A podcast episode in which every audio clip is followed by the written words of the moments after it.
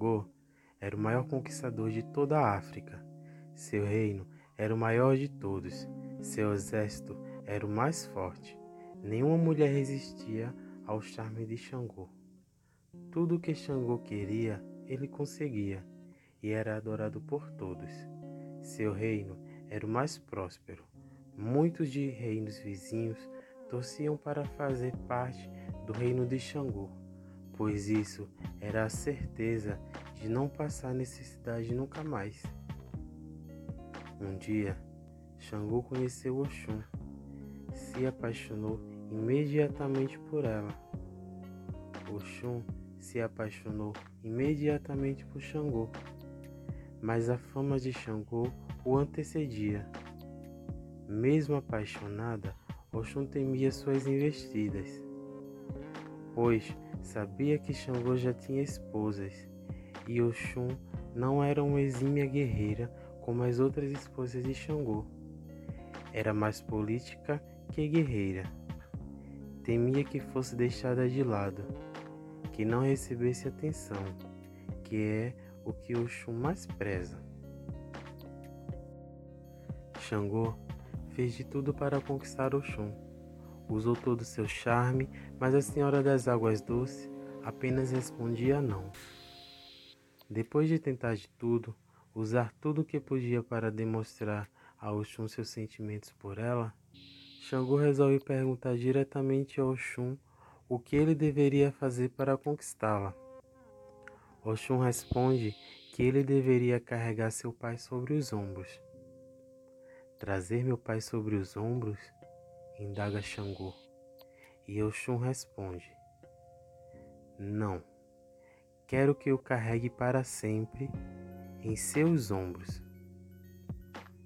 Xangô ficou atordoado com o pedido de Oxum. Aquilo era um absurdo, impossível, um pedido injusto na verdade.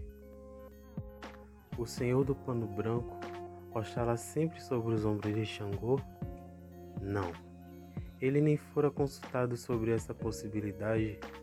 Xangô também não poderia mais guerrear, pois a roupa de Oxalá é sagrada. Jamais pode ser maculada, principalmente com sangue, pois Oxalá não gosta de ver sangue. Sendo o orixá da paz, ele sabe que qualquer coisa que é sangue causa dor, e com dor e sofrimento, quem pode ter paz? E os julgamentos de Xangô? Como cobrar de quem devia, com o orixá mais pacífico sobre os seus ombros? E a comida de Xangô? Oxalá não come dendê, e Xangô ama o azeite de dendê em sua comida. Faz parte de seus fundamentos.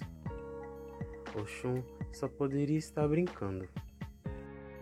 Mas Xangô não a esquecia, e um dia pensando em Oxum, mexendo em seu fio de contas, Xangô achou a solução mais justa ao pedido dela. Xangô volta a Oxum, orgulhoso e feliz, e diz: Agora meu pai está sobre meus ombros e levarei comigo onde quer que eu vá. Oxum olhou sobre os ombros de Xangô, mas não viu Oxalá e pergunta: Onde está Oxalá? E Xangô mostra seu fio de contas, que ele tinha desmontado anteriormente, todo feito com contas da cor que o representava. Agora intercalado de uma conta da sua cor e a outra branca representando Oxalá.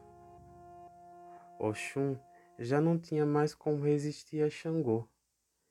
Do seu pedido absurdo, Xangô achou uma forma justa de dar aquilo que ela havia pedido.